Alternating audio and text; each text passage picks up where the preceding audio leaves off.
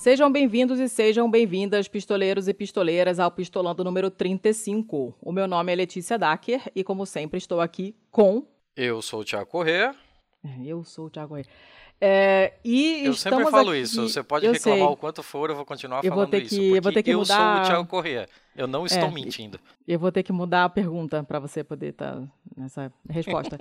é, e estamos aqui hoje com uma convidada que a gente já conhecia de outros podcasts, o pessoal que ouve a gente provavelmente já ouviu ela falando. A gente está é, comentando, é, fui colocado em contato com ela para comentar uma coisa que vai rolar em São Paulo, um evento organizado pela Boitempo, que eu estou chorando porque eu não consigo ir. E vamos ver o que, que a gente consegue tirar desse assunto, de modo que vocês fiquem com muita vontade de acompanhar o que vai rolar lá em São Paulo. É uma discussão importante pra caramba. Vamos ver o que, que vai sair daqui. Débora, por favor, se apresente, para quem não te conhece. Oi, pessoal, boa noite. Boa noite? Eu não sei, eu tô me adaptando à podosfera. Eu sou Débora Baldin.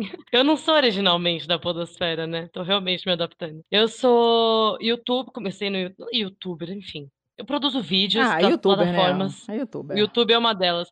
É que é categoria de trabalho? Não é, sabe? Enfim, é, é bem precarizante, mas não é categoria.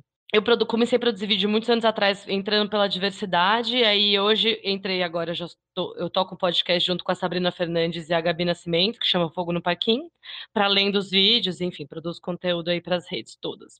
É isso. Beleza. E por que, que a gente está conversando com você hoje? Qual é o babado que vai rolar lá em São Paulo, o assunto? Por que, que o Kim Dória da Boitempo sugeriu que a gente conversasse com você? Explica aí. É, então, porque vai rolar um seminário gigante, na verdade, aqui em São Paulo, que é um, um dos. Eu, eu, fui chamada, o Kim Dória me chamou aqui para falar isso, porque eu, a gente tem uma história afetiva com os seminários da Boitempo. Mas é um seminário da Boitempo que é para discutir a democracia, os sentidos da democracia, uma, uma perspectiva, um debate, fazer alguns debates críticos acerca do conceito da democracia, enfim, com uma galera muito grande mesmo, mais de 50 convidados nacionais e internacionais. Vão contar com uma parte de curso e outra parte de conferências, e eu vou participar de um dos painéis das conferências conferências, que no caso se chama Crise da Democracia e Anticapitalismo no século XXI. E é basicamente por isso que estamos aqui, para discutir esse assunto. Então, a gente começou a montar essa pauta hoje, praticamente, porque a gente não sabia exatamente por onde começar, a gente não queria que fosse é, ficar uma coisa muito parecida com o que vai rolar no evento e tal. E, por acaso, é, chegou aos nossos ouvidos hoje lá no canal dos apoiadores, chegaram umas notícias de que alguns grandes veículos estrangeiros estão começando a, é, digamos, a dizer que o capitalismo precisa de uma é, recalchutada, porque o capitalismo está todo cagado e isso está, de alguma forma, prejudicando a democracia liberal uh, e coisas desse tipo. Né? São veículos grandes, a gente está falando do Financial Times, a gente está falando do New York Times, o negócio está tá, tá muito estranho, porque não é o tipo de coisa que a gente espera ouvir desse, desse tipo de veículo. O que, que você pode falar sobre esses artigos, Débora? Se você leu, o que, que você ficou sabendo, que tipo de discussão você ouviu, o que está acontecendo? Por que está todo mundo com medo do capitalismo estar fazendo merda que a gente sabe que está mesmo? a gente sabe, na verdade, tem muito tempo, né? Eu acho curioso que o Financial Times ele é o Rubens Barrichello. É, né, descobriu hoje. É, é, aquele meme do, do macaquinho de fantoche totalmente impressionado, assim.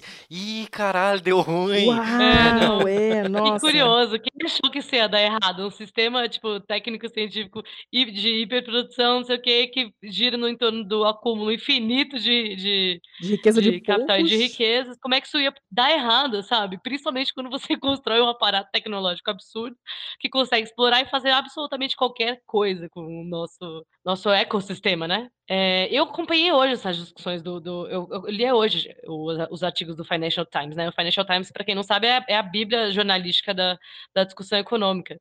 E eu, eu não cheguei a ler assim muita coisa sobre, sobre o que está lá, mas basicamente o que ele aponta é que os economistas acham que não só é, acumular riquezas tem que ser é, é, o, o, objetivo fim do sistema, mas é, é produzir, acumular com propósito, não é isso?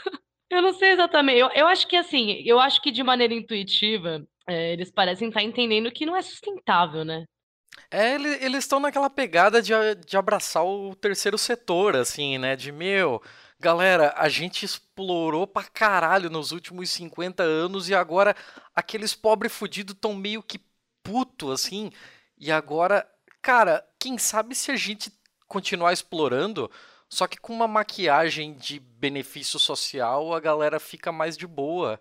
É, então, eu não sei nem se é isso, assim, porque eu acho que eles não vão tão longe, pelo menos assim, não esses economistas que estão, que escreveram esse artigo do Financial Times, assim, eles vão no, no, no sentido de que eles são a favor do livre mercado, mas que é, eu acho que é realmente tão, não sei, eu não sei se é essa percepção é uma percepção, seria superficial da minha parte afirmar, e eu não, gosto de afirmar essas, essas abstrações do, diretamente tiradas do data foda, sabe? Mas o que eles o que eles estão afirmando nesse artigo basicamente é que eles entendem que é, nesse após 2008 a gente tem uma, uma crise do capitalismo que não se consolida de outra forma, que não se superou, né? Ela segue aí se desdobrando e que é, eu acho engraçado porque a maximização eles falam que a maximização dos lucros e do valor para os acionistas não pode ser o único valor. A questão é que é, ou seja, tem que você não pode é, explorar de, completamente as pessoas que estão produzindo, nem completamente o ambiente, porque senão não sobra mundo, né? Para as pessoas viverem e tal. Mas você acha que, que tem uma coisa de, de, de. Você acha que a motivação maior para a ficha ter caído, você acredita que tem alguma coisa a ver com, com essa parada ambiental? Ou você acha que tem algum outro motivo?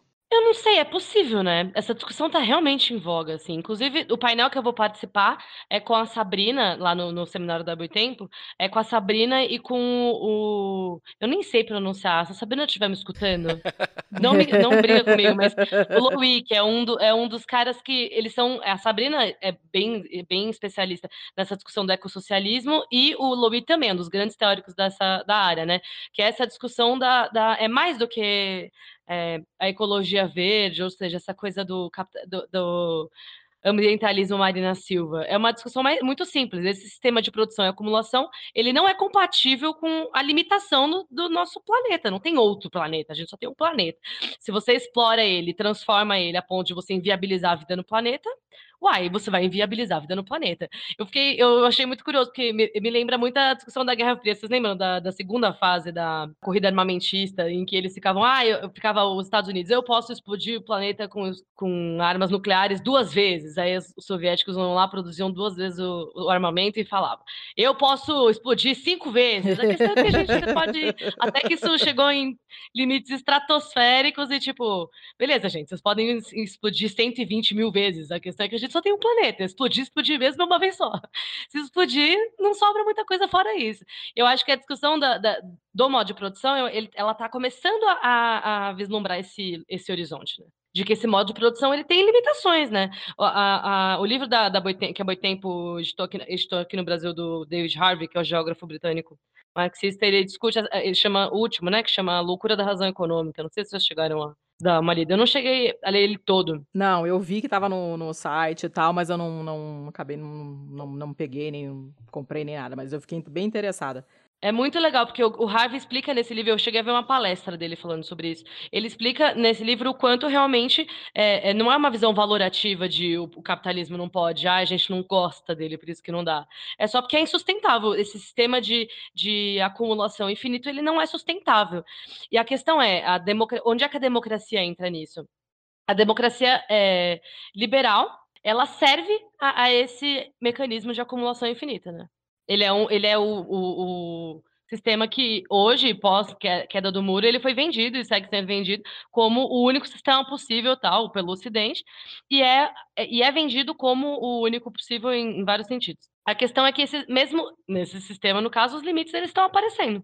As condições de vida das populações só se deterioram, o meio ambiente começa a apresentar é, limites muito claros e, e as alterações elas já estão acontecendo, é, nesse artigo do, do, Financial Times, eles comentam isso também, que é, é essa, é, nesse estágio do que o Lenin discute no Imperialismo, o livro, que é do capital, do capitalismo, capital monopolista, né? ou seja, as grandes transnacionais, etc., você começa já a ver a, a o sumiço da, do, das comunidades tradicionais, tradicionais é, é, das pequenas comunidades, dos traços culturais, enfim, além de, é um rolo compressor que passa mesmo, e os limites do meio ambiente também começam a aparecer, né, do nosso planeta como um todo. A Sabrina soltou um vídeo hoje falando sobre, no canal dela Tese 11, falando sobre essa questão da mudança climática. Nesse, nesse vídeo, ela explica que, por exemplo, e a gente estava debatendo isso na semana, vocês acompanharam a história do furacão, que, que o furacão Dória, que passou Sim. no Caribe há poucas semanas atrás, uhum. né? O, o secretário-geral da ONU é, classificou ele mais do que grau 5, né? Ele, foi, ele falou, foi o grau inferno, assim. Algumas mudanças sensíveis no padrão. Lógico que o Caribe é conhecido nessa época do ano pela, pela incidência dos furacões, não é um. não aconteceu agora. Mas ele já aparece em um grau muito mais forte, muito mais violento, por causa. A Sabrina explica isso no vídeo em, em, alguns poucos minutos, por causa do aquecimento do, da água do mar você tem isso reverbera diretamente no impacto na força dos furacões. Então eles ficaram, eles mostraram uma força esse ano no Caribe muito maior do que eles já, normalmente já têm. Entre outras, né? A gente fala tem o aquecimento global e entre outras questões. Quer dizer, a, a mudança climática ela já está acontecendo. Uhum. É aquele negócio de prevalência, né? Tipo, a cada quantos anos você viu um furacão 5? Agora a gente vai chegar em um limiar que você vai ter dois por ano, sei lá. É, é bem complicado. Suffocate me so my tears can be rain. I will water the ground where I stand, so the flowers can grow back again. Cause just like the sea, everything wants to land. We are burning our fingers, but we learn and forget.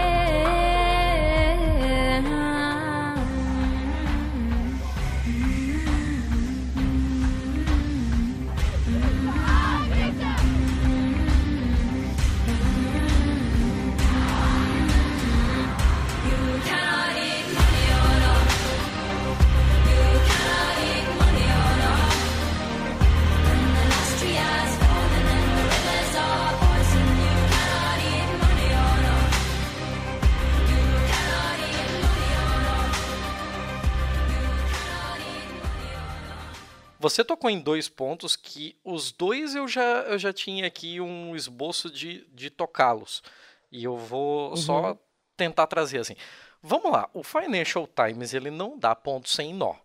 Ele não ia fazer um, um, um, artigo dessa monta sabendo que isso ia dar uma repercussão do caralho se eles não imaginassem alguma, alguma coisa para algum coelho para tirar dessa cartola. E muito convenientemente, esse artigo sai às vésperas da greve pelo clima. Você acha uhum. que pode ter alguma relação entre as duas coisas? De tentar vender um capitalismo verde como uma reforma de um modelo, mas que no contexto social ele, ele não se apresenta como uma solução de classe trabalhadora? Olha, eles dão, eles dão sinais disso no próprio artigo, né? Tem uma parte aqui que, eles, que os, os economistas estão argumentando exatamente nesse sentido, assim. É, em vez disso, parece que a abordagem mais bem sucedida seja modificar o sistema atual. Porque o fato é que, assim, eu acho é, o ponto mais importante desse artigo é se a Bíblia do, do, da econômica do, do Ocidente está dizendo que é, de fato preciso resetar o capitalismo, gente, eu acho que tem algo a se prestar atenção, sabe? Óbvio que, que eles vão tentar direcionar isso para algum lugar. Ao que indicam, o que indica o, o editorial é que eles estão, eles argumentam é, no, no, sentido de não há uma ruptura com esse sistema, mas uma reforma dele. É, o termo. Talvez faça, acho que é, faz muito sentido que o termo que eles usam é reset mesmo, né? Em nenhum momento se fala com, olha, vamos mudar de sistema. Eles falam, vamos reformar o capitalismo porque tá dando ruim. É, eles chegam até a citar que, ah, revoluções, elas são muito sangrentas, são muito caóticas, e quem sai por cima numa revolução tende a, a se preocupar mais em, em manter o poder sob sua mão do que é, do que no bem-estar social e não sei o que, não sei o que. Então, tipo, galera, não vamos fazer revolução, não, vamos dar o nosso jeitinho aqui, vamos fazer um puxadinho. Mas outra coisa que, que me soou curiosa, justamente até porque é o público-alvo desse tipo de publicação, é que tem uma crítica bem forte aos acionistas, né? Ao, ao pessoal do rentismo uhum. mesmo, de ó, é, as empresas ficaram muito focadas em é, gerar retorno para o pessoal do rentismo e com isso buscou um crescimento insustentável e tal. É, você vê isso como uma, uma forma de justificativa válida, assim, porque, cara, é isso que se espera dos rentistas, assim, eu não sei onde é que eles estavam nos últimos anos, nos últimos, sei lá, 80, 100 anos, talvez desde a crise de 29, mas é assim que acionistas trabalham. É, mas sabe o que, que eu acho? Eu, esse, eu li esse artigo, me remeteu um, um episódio da Maria Rita Kel, acho que foi para a Ilustríssima, talvez, que é um dos podcasts da Folha lá, que ela fala uma parada sobre a Globo que me remeteu muito a esse artigo, assim. Por exemplo, o que que quer, eu que eu não acompanho, né, infelizmente, mais a Globo, mas é, essa, essa, é, essa discussão do, do progressismo indo parar nas telas. O que, que, a gente fica essa discussão muito que eu acho absurda assim na internet. Eu falo porque eu venho do movimento LGBT, então são alguns paralelos aí que eu, que eu consigo traçar. Ah, meu Deus, será que isso realmente o, o que, que a, Globo, a Globo quer combater a homofobia ou não ou não, ou, ou não quer? É, o que, que, é exatamente, quais são os interesses da Globo com isso e tal. Então a Globo esse, fez esse movimento de se aproximar das pautas da antirracistas, da pauta é, anti-homofobia, anti-LGBTfobia, né? De uma maneira geral e tal. E o movimento LGBT perde muito tempo discutindo em qual é a função disso, qual que é o impacto que isso exerce de fato, etc. É, quando é, Cara, a gente sabe que a Globo é, é um, faz parte do conglomerado de mídia brasileiro que fica na mão de pouquíssimas famílias, né? Uhum. E, que, e cujos interesses a gente sabe que não está de encontro, né? Não existe um encontro desse lugar com a grande parte da comunidade LGBT, enfim, com a gente sabe que não são dos mesmos interesses. Então, quais são os interesses, né? Essa discussão sempre acontece. E a Maria Retaquel, ela fez um paralelo com outras discussões, porque a Globo pauta coisas. Agora, teve uma minissérie aí, há pouquíssimo tempo atrás, que abordava a questão da mineração, ou que abordava a questão do assassinato das lideranças do MST e tal, não sei o quê. Enfim, há quantos anos tem MST e há quanto, quanto tempo a Globo evitou de falar do MST, por exemplo, e tal? Que é a maior organização de maior produção de orgânicos da América Latina e tal. Quer dizer, eles não descobriram isso há dois meses atrás, quando eles botaram isso numa série. A Maria Retaquel dá uma boa justificativa para isso. É muito interessante. Eles pautam, e eles pautam, no caso da Globo, artisticamente, enfim, uhum. de modo. pelas produções culturais, uma normalização e uma, uma saída possível para isso. Então, eu acho que tem a ver com, do tipo, com a questão do tipo, a gente quer pautar isso antes para conseguir pautar, de fato, uma saída antes. Porque a gente sabe que com, com o campo da esquerda, para além das contradições das forças de esquerda mundo afora, a gente tem um, um boicote, porque essas forças de, de mídia, elas estão, os grandes conglomerados de mídia brasileiros e é, internacionais, eles estão fun em, em, função da burguesia transnacional, né? É, do capital, no caso, no mundo inteiro. Sim. Então eu acho que, não sei, fico aí com, essa, com esse questionamento da Maria Rita Kel. Depois eu mando aí para vocês o link se vocês quiserem botar na descrição, que ela fala exatamente isso. Uai, é, a Globo pauta de modo que ela mesma paute, é, não só a narrativa com relação a isso, já que não pode mais evitar o MST, então a gente pauta entendeu? Mas a gente pauta com, é, com o modo como a gente acha que as coisas devem ser lidadas e tal. Então, você não, você não permite que no imaginário das pessoas as soluções radicais aconteçam, elas floresçam e tal. Eu acho que essa é a grande questão aqui. Você procura sempre a saída da reforma, né? A saída reformista, porque a saída da reforma não se afasta dos interesses do grande capital. Uhum. É, me, me parece uma jogada bem ousada no sentido de fazer como se fosse uma, uma credibilidade por associação. Porque a gente vê, é, isso é muito nítido, que o núcleo cultural, o, o núcleo que faz audiovisual da Globo, para o núcleo de jornalismo da Globo, tem narrativas completamente diferentes. Enquanto um é vendido para caralho, assim, de, de esconder uma pauta que tem, tem potencial para implodir metade do Brasil como é a Vaza Jato. Do outro lado, você tem um negócio super progressistinha, de colocar lá uma pessoa trans na novela das oito, um negócio assim. É, então você, você tem essa, essas coisas muito diferentes, e isso me lembra muito um negócio que rolou na, nessa semana mesmo, inclusive, que foi uma rede de fake news na, nas redes bolsonaristas, no zap bolsonarista, que eles lançaram um negócio de que o, o Bolsonaro é, por meio da sua reestruturação do IBAMA, não sei o que, acabou a mamata do IBAMA, isso, aquilo.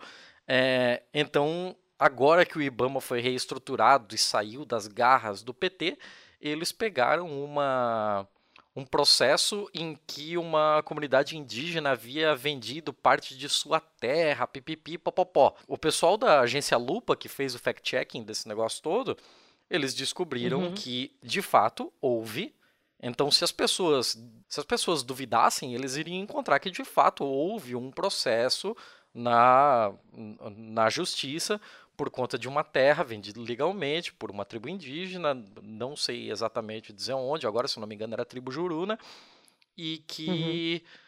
Por uma questão de, de ser inconstitucional, tal, a, a, venda foi declarada ilegal, as terras foram devolvidas à União e etc e tal. Então se alguém fosse fazer essa, essa busca, iria achar é, informações que são factíveis com o que está sendo colocado na rede bolsonarista. A questão é que isso foi feito em 2003. A questão uhum. é que uhum. isso não é do governo Bolsonaro e do acabou a mamata e abrimos a caixa preta de sei lá o quê. Então, uhum. da, da mesma forma, eu vejo isso acontecendo na Globo de vender eh, por meio das suas novelas, por meio do seu audiovisual, uma questão super progressista de, pô, a gente tá do lado do oprimido, a gente. Galera, hashtag tamo junto aí, vocês podem confiar na Globo que é isso aí, mas aí você liga o Jornal Nacional, e o Jornal Nacional está sendo totalmente condescendente com coisas que não têm a menor justificativa. Eh, a, Globo titubeia para dizer que o presidente mentiu. A Globo titubeia para falar sobre relação da família presidencial com milicianos. Então, é, parece que eles ganham de um lado para ganhar credibilidade do outro e assim meio que apaziguar entre os dois lados, ser uma conciliadora de classe, assim. Eu não sei se eu tô viajando muito e a Letícia está muito quieta. Não, eu tô só, só ouvindo, curiosa para saber o que a Débora vai falar. Tem um cachorro latindo aqui atrás que eu não sei se vocês estão ouvindo, que deve estar te enlouquecendo, o cachorro não para. Eu, eu estou ouvindo, mas o milagre da edição talvez ajude. Beleza. Eu não sei se eu acho que eu não concordo com a questão deles serem conciliadores de classe, não. Eu acho que tem a ver com a produção da ideologia dominante mesmo, os processos de produção da ideologia dominante. Quando a gente fala que, que é, as discussões, por exemplo, sobre antirracismo e mesmo diversidade, elas são conquistas do, dos movimentos sociais, é porque é, os movimentos sociais conseguiram pautar e travar suas lutas na sociedade de tal maneira que os veículos de mídia não pautam não tem como não pautar, eu acho que tem um pouco a ver com isso. E aí eles se apressam em pautar de modo a conseguir ditar mesmo qual é a narrativa que eles têm que se consolidar. E no caso do Brasil, ainda considerando a, que a Globo atinge tipo 95% por lares, por cento dos lares no Brasil, é, realmente eu não sei se é, se é algo que, que, foge muito disso. Mas assim, eu não sei se, se para além da Globo, eu, eu tenho certeza que é isso que esses economistas estão fazendo, no caso às vésperas da, da, da, conferência do clima, porque da conferência do clima não, da COP, né, 25 que vai rolar no Chile, né? Isso. Agora também para além da, da, da, Assembleia Geral da ONU. Então, é, eu acho que tem a ver com isso, principalmente e assim é muito interessante mesmo essa discussão do, do, da, do dos sentidos da democracia, né? Porque é, não existe um consenso em cima do, do que é isso. Quando é, e é por isso que o, a esquerda radical ela, ela realmente pauta essa discussão, porque mais do que a, a democracia formal, a gente pauta a discussão da democracia material, entendeu? Do quanto isso de fato é, dentro da, da, democracia burguesa é uma realidade, coisa que a gente sabe que não é, né? A democracia burguesa, a democracia formal, é um balcão de negócio, um balcão de negócio e uma máquina cujo objetivo é regular essa acumulação nos países de capitalismo periférico, como o Brasil, é, transferindo essa renda para os países é, de, de, imperialistas mesmo, né, do Ocidente e tal, e não só, mas de, dos outros. Então, acho que essa discussão da, da democracia, tem, eu acho que ela é muito atual, né, é, e tem muito a ver com essa coisa do, eu acho que tem um pouco a ver com essa discussão do clima, assim.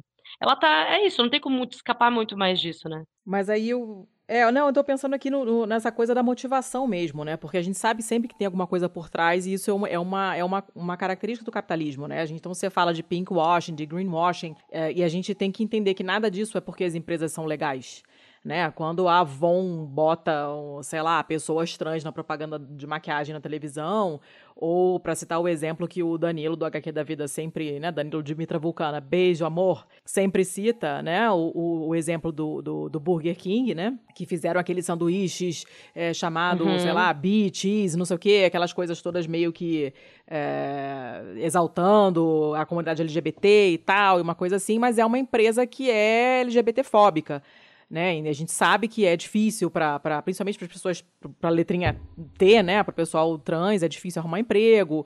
E a gente sabe que rola administra uhum. é, é, muita discriminação no ambiente de trabalho. Então é uma coisa realmente só de fachada. É para inglês ver, é para vender mais. A gente sabe que a motivação uhum. é sempre fazer você comprar, gastar dinheiro né, dar dinheiro para eles de alguma maneira, né? Então fica muito difícil. A gente sabe o que, que a Globo vende, a gente sabe que eles vão. A Globo vai mesmo ao sabor do vento, eles costumam apoiar quem está na situação, né? Porque é uma maneira deles é, se tutelarem, inclusive, porque estão devendo imposto pra caralho, a gente sabe, né? Então não é bom uhum. fazer inimigos, porque não importa quem seja, o importante é que eles não se fodam, né? A ideia, a ideia por trás do, do, da parada toda é essa, né? Então a gente fica super com o pé atrás quando vê um, um, um negócio desse, né? Mas, por outro lado, é, eu nunca tinha visto nada assim, né? Uma, uma, um anúncio enorme, uma página quase inteira, sei lá, né? E falando, cara, tá esquisito, isso aí tem que resetar o negócio. Eu nunca tinha visto nada parecido com isso. Principalmente considerando esse veículo. Não. Então eu achei que é, é, tipo, é uma coisa significativa, não tem a menor dúvida. Nem que a motivação seja ruim. Porque o problema da motivação de ser uma merda é que se o resultado é bom, fica muito difícil você negar, né? Então a pessoa que. que é, a gente exulta quando vê pessoas LGBT numa propaganda na televisão. A gente exulta quando vê um beijo gay na novela. Por mais que a gente saiba que o objetivo não é educar as pessoas para que elas entendam entendam que isso é normal, né, para tentar normalizar. A gente sabe que não é isso. A gente sabe que é para ganhar dinheiro em cima daquilo. Mas mesmo assim a gente não consegue não ficar de alguma maneira feliz com isso, né? E como que a gente lida com isso? Porque a alternativa é não ter esse tipo de coisa na televisão, então, por exemplo, né? Ou não ter um produto com uma embalagem mais ecológica é, porque se a gente sabe que o produto vem com uma embalagem ecológica só para vender mais, né? Mas uhum. a embalagem ecológica é melhor do que a não ecológica. Que que a gente, que, como é que a gente tem que se sentir? Eu não sei, eu tenho, eu tenho uma certa ambivalência, assim com esse tipo de coisa. Ainda mais depois que eu comecei a ver a Sabrina, que eu me senti muito otária toda a vida, é, por ter... Todo mundo é, se sente assim, viu? Eu não pois é, por ter frequentemente caído nesse tipo de coisa. E, e, como é que a gente se sente? Como é que... Eu não sei. O que, que a gente faz? Olha, é uma coisa que, assim, se, se tem uma coisa que eu... eu porque eu, eu sou bem nova, na verdade, de idade, né? É, eu tenho, tipo, 25, 26 anos, no caso. E eu comecei na internet muito mais nova ainda. Eu, tô no, eu comecei no YouTube com, sei lá, 19 anos, 18. Assim. Meu Deus! Quando eu comecei a falar de diversidade, não, juro, eu, e é uma tragédia, porque eu olho minha, meus vídeos de bebezinho, eu fico, Deus amado, eu toda registrada aí, sabe? Aquela época que você quer esquecer as suas memórias do Facebook que você apaga. Nossa, hoje eu apaguei muitas. Todo, tô fazendo esse exercício diariamente, inclusive. Exato, eu não tenho essa opção, sabe? A minha opinião de seis anos atrás tá lá em vídeo, gravada e tal. E é, uma coisa que foi ficando claro e, e foi, foi ficando cada dia mais transparente para mim é que assim a gente realmente tem que é, é, uma coisa que, que o capitalismo realmente faz é, é, é com pelo menos as, essas pautas que o sistema gosta de colocar como identitárias é segmentar elas, e é por isso que, que elas ficam tão, tão esvaziadas, de certa forma. O, o capitalismo procura esvaziar, de fato, né? A, a, integralidade material, da, a integralidade mesmo dessas lutas e a conexão delas com um todo. É, a Gabi, que Nascimento, que é do nosso podcast, ela fala uma coisa, eu estava lendo a, a, autobiografia da Angela Davis pela Boitempo também, ela fala uma coisa que, que a gente estava conversando outro dia que fez muito sentido para mim. Não é uma coincidência o fato da Angela Davis ser uma mulher negra, lésbica, comunista, comunista, vegana anti, e abolicionista penal, sabe? É, não é uma coincidência ela ser tudo, não, não é um acúmulo de rótulos. É porque hoje a gente discute a dinâmica da nossa sociedade inteira, ou de forma segmentada as coisas ficam realmente é, viram. Tem como o capitalismo segmentar e esvaziar. Essa é uma questão. E eu acho que o fato é, ou a gente debate o modelo inteiro de sociedade, ou de fato as coisas parecem pequenas. Porque, por exemplo, é, uma, uma maneira que, que o capitalismo tem de apaziguar a discussão é, da libertação das mulheres, da discussão da, dos LGBTs de uma maneira geral, é, da diversidade, né, de gênero, enfim, é você transformar. Eu posso, posso teorizar isso. Porque você, pasteurizando e dando migalhas para esse segmento, você evita que esse segmento consiga, de fato, dialogar e, discutir e pautar uma visão radical de libertação. E isso vale, para falando aqui do, do ponto LGBT, que, enfim, é um grande exemplo disso nos últimos anos, mas isso vale para as outras questões também. É, você discute só representatividade na, na, nas jornalistas da Globo, que não é desimportante, porque eu acho que assim, é óbvio que isso tem um impacto positivo numa população que, que não se viu representada nunca. E, e quando você é, não consegue se ver representada fazendo outras é, atividades, enfim, ou seja, pautando passando dos seus dos limites que foram socialmente impostos para você, você de, fa de, fato fica muito difícil se constituir enquanto sujeito político, né? Uhum.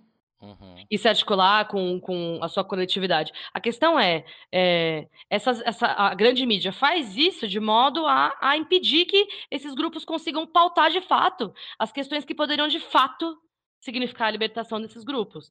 Um exemplo bom da questão antirracista, por exemplo, é a questão da, da, das prisões, é a questão da militarização da, da, da polícia militar, enfim, tipo, Gente, essa semana o Itzel estava com helicópteros em cima das comunidades atirando em escolas, sabe? É, quem não, quem não leu a notícia, corra atrás, porque, cara, é desesperador. E aproveitem e ouçam o nosso episódio sobre a desmilitarização da Polícia Militar. Então, quando a gente. Eu acho que uma saída é entender que a gente vive numa, num, num sistema e que a discussão da libertação, ela tem da, da, libertação das mulheres, da libertação dos LGBTs, da libertação da classe trabalhadora precarizada, das pessoas mais pobres, dos negros e negras, dos povos indígenas, elas têm, elas estão conectadas.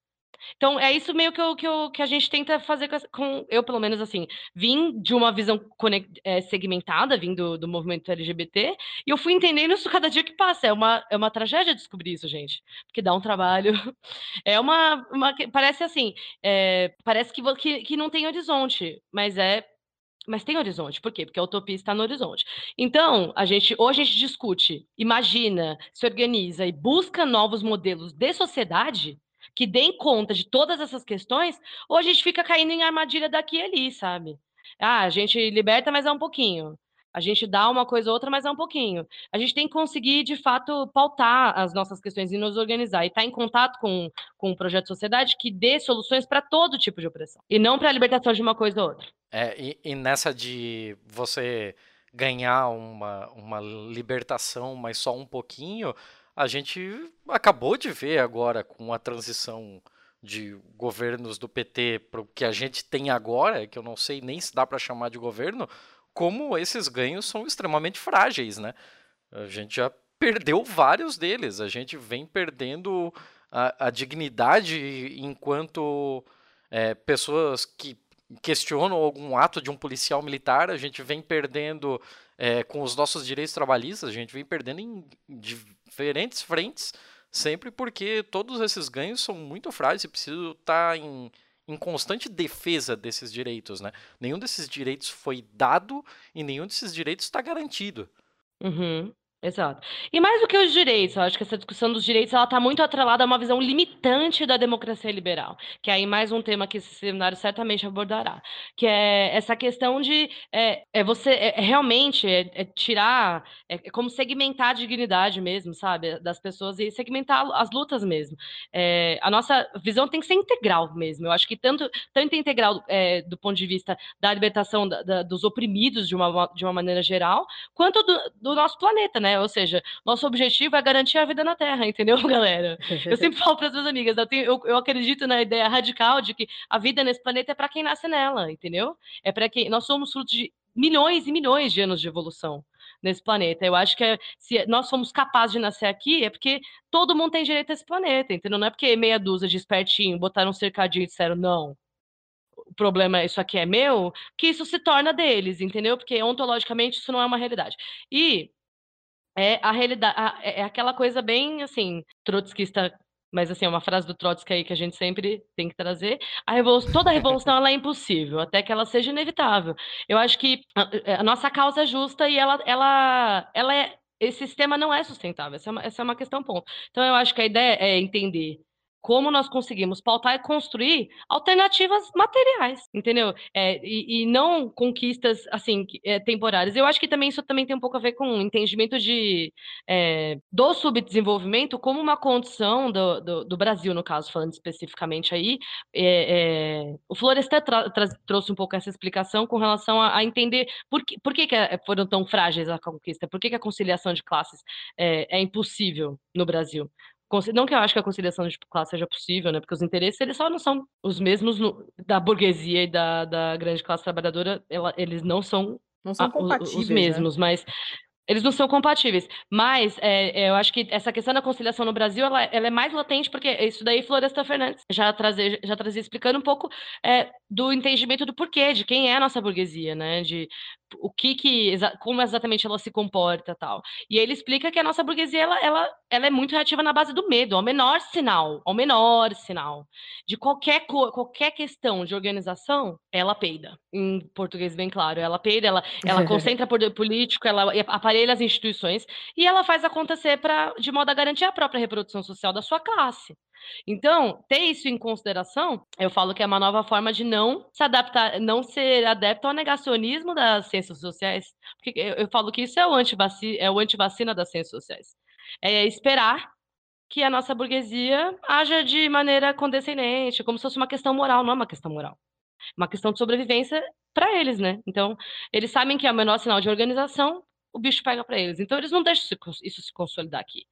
E é o menor sinal de organização mesmo, né? É, o PT realmente tá, tá aí para mostrar que não há como isso acontecer. E não há porque isso é uma característica histórica é, da classe burguesa no Brasil, né?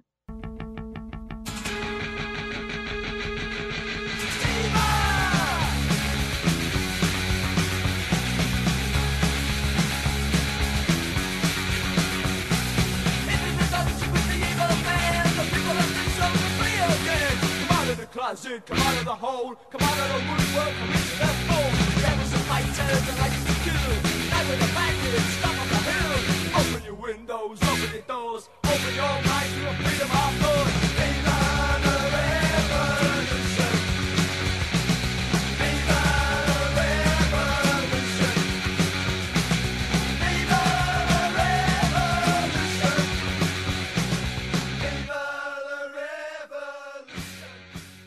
certamente isso também vai estar tá no, no evento da, da Boitempo, né? É impossível não passar por isso. Mas agora a gente tem mais uma encrenca no, no caminho, que é o esquema da, de como ser esse anticapitalista no século XXI. Uhum. E sobre todas as contradições do, do trabalho que a gente tem atualmente, né? De, de como a gente compreende as coisas atualmente. É, eu gostaria de ouvir um pouco sobre o que você tem em mente sobre isso, Débora. A gente tem uberização do trabalho, uhum. a gente tem precarização de condições de vida, a gente tem uma democracia bizarra que, que dá figuras como Witzel pra gente. Então, a gente tem um, uma questão tecnológica que a gente não sabe lidar ainda, e sabe lá Deus o que vem pela frente, que agora a gente nas próximas eleições a gente já vai ter deep fake news. Caralho, a gente tá aprendendo a conviver com fake news. Então eu, tô bem curioso para ver o que, que vem daí. Olha, é, eu também estou. É isso, gente. Vamos ao seminário. Mas é, vou colocar aí algumas questões que, que eu acho que, pelo menos assim. Gente, eu, eu sou zero doutrinador, eu sou uma pessoa nova, eu sou uma militante jovem mesmo. Então, vou colocar aí para vamos conversar sobre nossas inquietudes, né? Porque é tudo que resta mesmo. É, eu acho que é, eu, eu fui. Eu passei por formação política adolescente e a discussão da, do, da, da, questão ambiental, ela só é, não era uma, uma discussão mesmo do ponto de vista da esquerda, assim. Eu não tive uma formação para isso, inclusive esse final de semana, agora, o próximo, eu vou fazer o curso de introdução ao ecossocialismo da Sabrina, porque eu não sou inteirada nessa tradição teórica, eu, e, e assim, é, vou, eu acho que é, é algo que mesmo o campo da esquerda ainda não se inteirou, de fato. Eu acho que tem aí elementos que a gente vai enfrentar nos próximos períodos aí rumo à democracia radical. Quando eu falo democracia radical é porque a gente não... É, nós, comunistas, a gente não gosta de meia bomba, entendeu? A ideia é assim, é, participação ampla da população cada vez maior na, na, na, nos modos organizativos e, e com um, uma plena atenção a essa questão dos nossos limites materiais desse, desse planeta, e acho que também com atenção à, à, composição da classe trabalhadora, né? Porque eu gosto de colocar dessa forma, porque fica aparecendo, a gente tem também essa diferença no nosso campo, que é, é como se os LGBTs, as mulheres, ser jovem, ser é, e questões raciais, né? Elas são questões adjacentes à questão do, trabalho, do trabalho, porque a classe trabalhadora é um ente abstrato, entendeu? Eu costumo falar que na cabeça do, do, da esquerda, com quem eu pelo menos encontrei muito nessa vida, aí é como se o trabalhador ele fosse é, branco, alto, olhos azuis. Esse é o trabalhador, né? E eu gosto de dizer que, no caso, todos nós né, somos classe trabalhadora. Então, se atentar a essas questões, essas diferenças, é também olhar, é um olhar material, né, para a classe trabalhadora, de um modo geral. Isso é uma questão. Eu acho que a questão é, do meio ambiente é uma questão que a gente vai enfrentar. É um limite, né? A gente está aí enfrentando isso, isso está em discussão, não é à toa. O planeta está realmente, esse modo de produção, ele já, ele está começando a tocar nos limites do planeta, né? Então, eu acho que isso é uma questão que as nossas sociedades vão enfrentar daqui para frente. É, Eu acho que a questão da tecnologia, para mim, tem muito a ver com, com essa coisa da soberania do, desse, do, sistema de estados, assim, é muito louco. Eu tenho pensado muito sobre isso. E sabe aquele meme do cara com do, do NetGeo, que ele tá com a mão na, na, na parede? aliens. aliens. assim, eu me sinto assim o tempo inteiro. Aliens, porque essa questão da tecnologia é uma, é uma discussão muito, muito mais profunda do que a gente de fato fez até agora. Assim, é uma discussão que ela perpassa a questão da soberania dos estados, ela perpassa é, a questão dos interesses financeiros, como a gente está vendo, né, e tal, e ela, quer, ela perpassa essa nova dinâmica da questão da política. Desde a Primavera Árabe a gente viu essa, é, esse, essa questão do quanto a internet, ela de fato está aí pra, e alterou as dinâmicas de organização e tem alterado as dinâmicas de organização, e não só é, o campo da direita, mas o campo da esquerda também está aí lidando com essas diferenças e tal. Principalmente tendo em vista o elementozinho de que, é, com exceção dos países que são pintados pela ideologia como grandes ditaduras sanguinárias, como Cuba, ou mesmo China, ou, e outros países que têm essa, eh, essa questão no horizonte, é, nós todos, pelo menos aqui na América Latina, vou dar um exemplo aí, eu não gosto de fazer generalização, data foda-se, mas acho que dá para dizer que as redes sociais eh, norte-americanas, estadunidenses, elas estão aí alastradas né, pelo nosso continente. Nós utilizamos redes sociais que nascem no Vale do Silício. O, o próprio Vale do Silício se encarrega de vender os nossos dados para todo tipo de, de, corporação, de utilizar nossos dados para manipular eleições. Eu, eu falo com tranquilidade e, assim, me processa fofa, de que a gente viveu eleições fraudadas aqui no Brasil, né? Beleza. A gente pode discutir o caráter autoritário ou não do Bolsonaro, o quanto ele implode ou não as instituições, etc. Mas antes disso, nós vivemos as vésperas das eleições os dias em que a Patrícia Campos Melo foi à imprensa e denunciou um esquema multimilionário de divulgação de mentira, ou não? Eu tava lá. Aham. Então, assim, isso é algo para se questionar. Tem até um documentário no Netflix que minha mãe me mandou assistir outro dia aí, que discutia essa coisa dos dados, da venda. Era da, da Cambridge Analytica, né? No caso do Trump e tal. E, enfim, as denúncias que os próprios funcionários da Cambridge Analytica fizeram no Senado e tal, eu acho que essa é uma questão. É, então, a gente tem a tecnologia, do, do ponto de vista da comunicação, afetando muito, né? Todos os cenários e tal. Acho que essa é uma questão a Gabi fala uma parada que se discute, ela, ela é militante abolicionista, né? Abolicionismo penal e tal, que para quem não sabe é uma, é, é, é, uma galera que defende, enfim, outra sociedade possível e com isso o fim das prisões e uma outra cultura de, de organização da sociedade e tal. É, e ela fala uma, uma parada que ela ouviu, ela ouviu a Cássio Augusto falar e que eu comecei a ver o Acácio Augusto, que é outro militante também que eu acompanhei, que é a questão da, da, da securitização, os processos de securitização. Ou seja, e isso e esse entrelaçamento com a questão do privado. Ou seja, é, a gente vê essa dimensão da, da, da segurança da, da, das forças armadas, desse tipo de coisa, entrando muito no debate em muitas dimensões das nossas sociedades.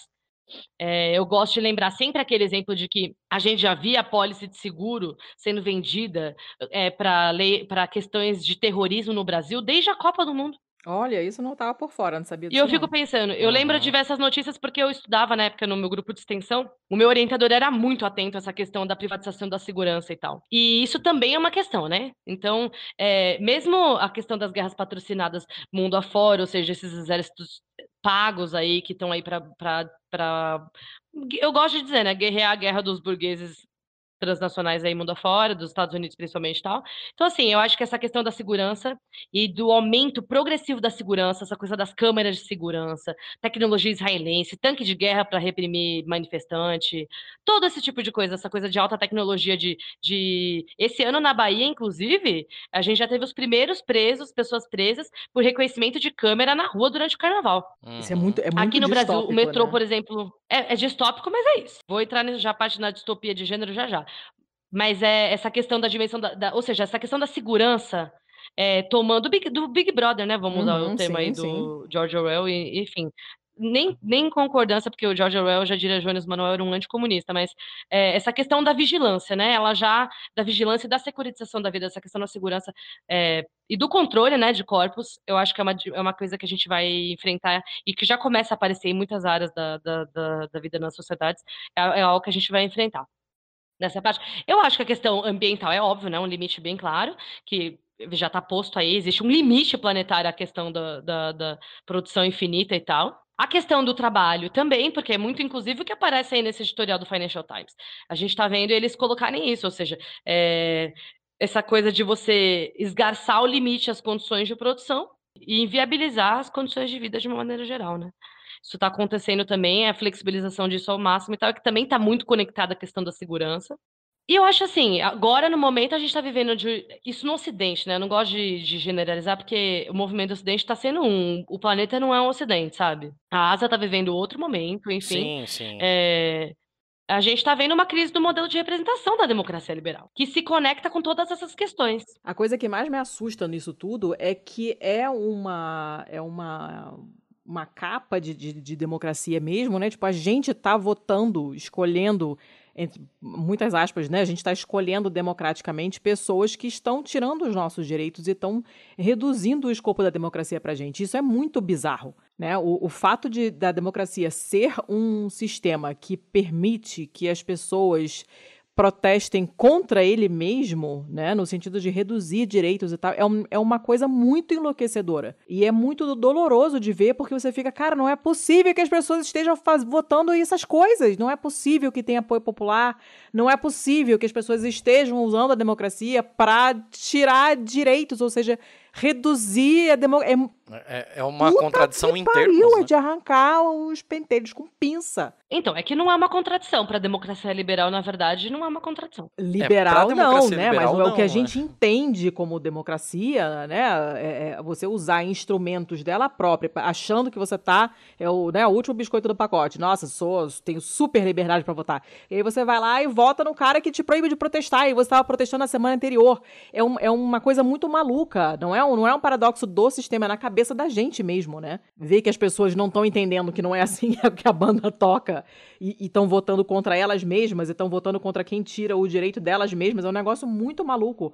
E, e, e o, o, sistema permitir isso é de uma crueldade ímpar. E é muito difícil de você lutar contra isso. Porque como é que você vai explicar pra pessoa, olha só, neném, não é democracia? A pessoa fala, claro que é, eu votei, eu fui na rua protestar, né? Se eu quiser sair do meu emprego, eu é, saio. É, então. Mas a questão são mil questões aí, eu acho. Acho que a questão é que eu acho que esse legal. Eu vou até puxar um gancho aí do, de algo que esse que um dos economistas disseram no Financial Times, que a democracia ela surge como uma solução para evitar derramamento de sangue, né?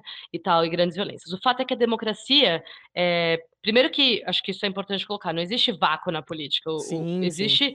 todo espaço ele é preenchido. É, o que essa extrema-direita tem conseguido fazer é não só catalisar, como manipular essa indignação, que é uma indignação forjada não só por um, por um avanço, ou seja, uma, um aprimoramento e, um, e, e um, um arroxo mesmo das condições de produção e, e da exploração de uma maneira geral, quanto de manipular isso, né? Formar essa opinião e tal. Então, essa, a partir dessas ferramentas que a gente comentou e uhum. tal. Isso é uma questão. Eu acho que, e, e, que, por outro lado, também vem das próprias contradições que as forças de esquerda produziram, sabe? E dialogaram com essas mesmas forças esse tempo inteiro. Sabe?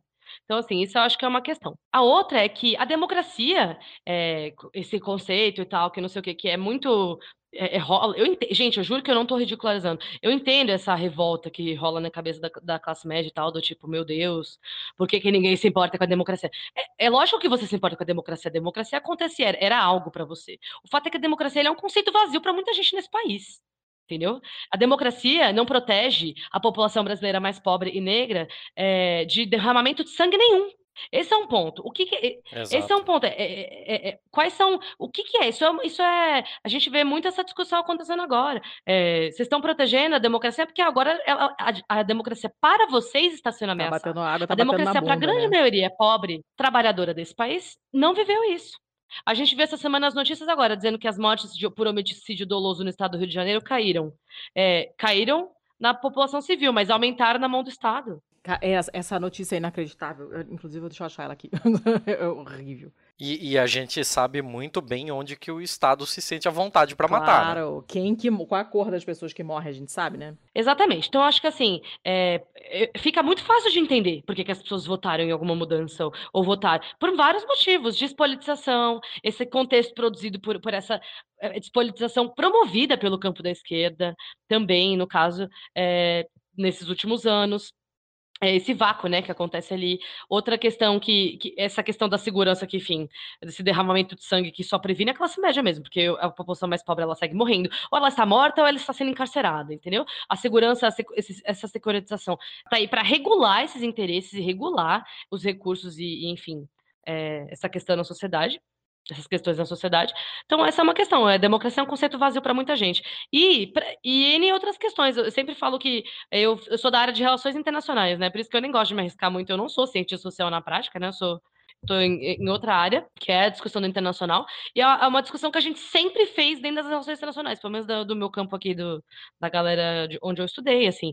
É, o Brasil tem números de mortes dentro de um contexto de democracia formal muito superiores a lugares com um conflito é, deflagrado e, enfim, formal, colocado dentro do direito internacional, se a gente pode colocar desse jeito. Ou seja, aqui morre muito mais gente na mão da polícia, dentro de contexto de espaço formal, do que muito contexto de, de guerra formal, mundo afora. Então, eu acho que é, é eu achei esse, essa, essa iniciativa mesmo de, da Boitempo de promover essas discussões vem nesse sentido. Não tem nada posto sabe? Não tem nada posto no sentido da, da, democracia, é um conceito em disputa, e não só em disputa do ponto de vista acadêmico, mas da materialidade mesmo, sabe?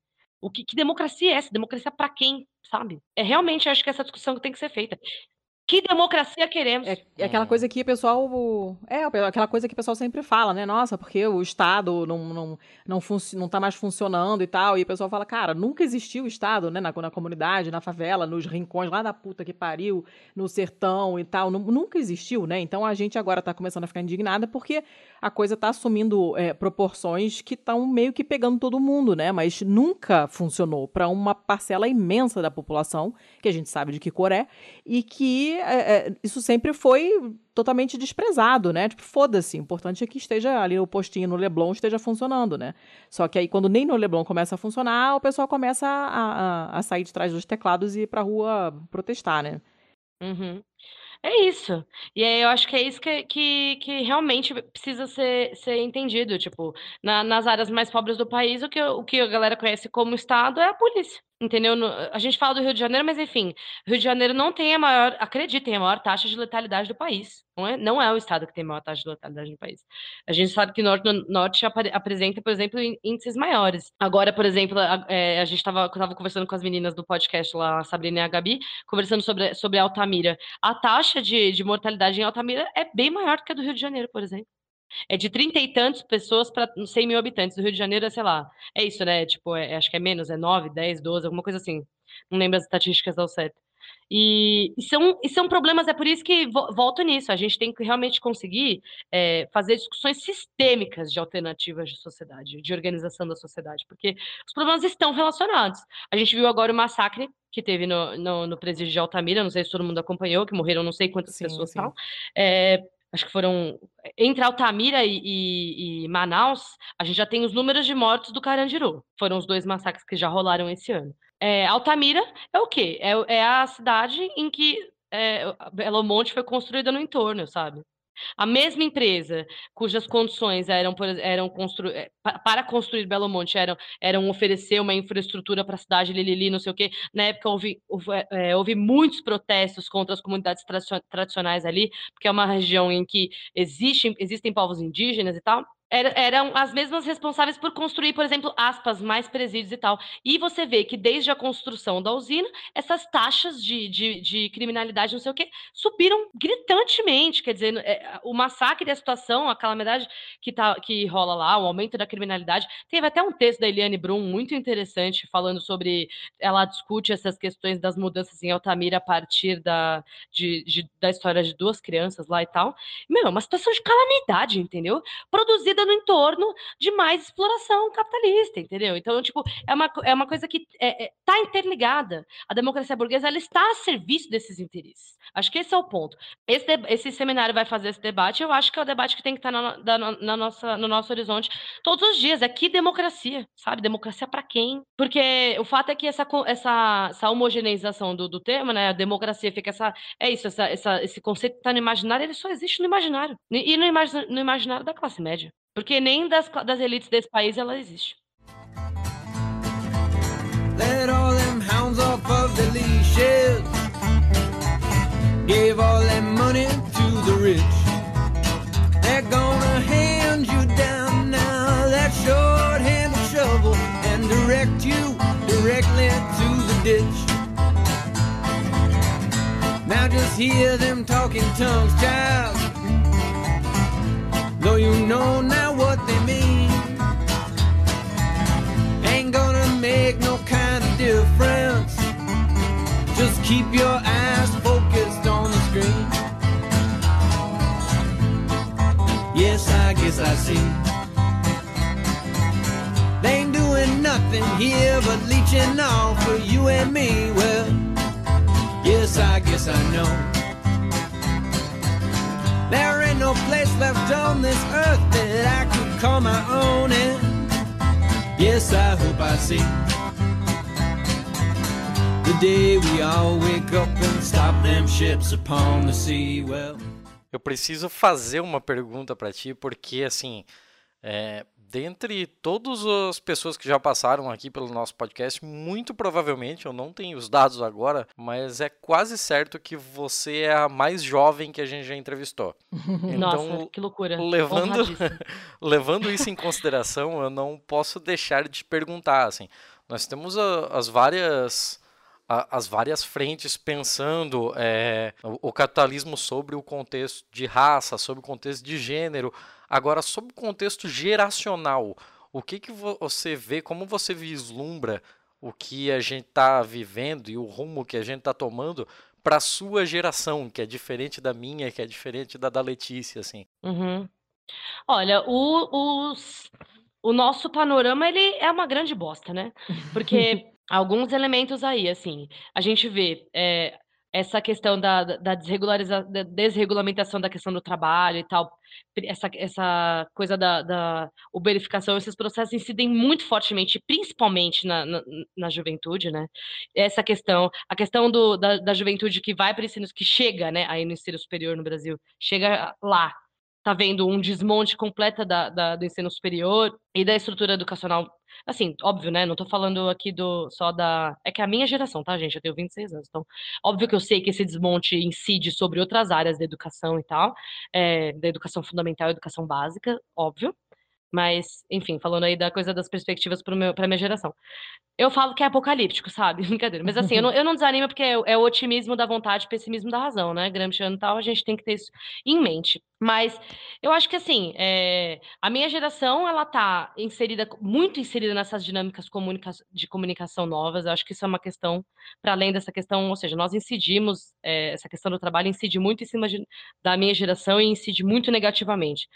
É, e é uma geração que veio ouvindo promessas, né? Promessas de que, tô falando aí da classe média, de que merece, de que você vai construir patrimônio, não sei o quê. Eu tenho, com a minha idade, a minha mãe já me, já me tinha.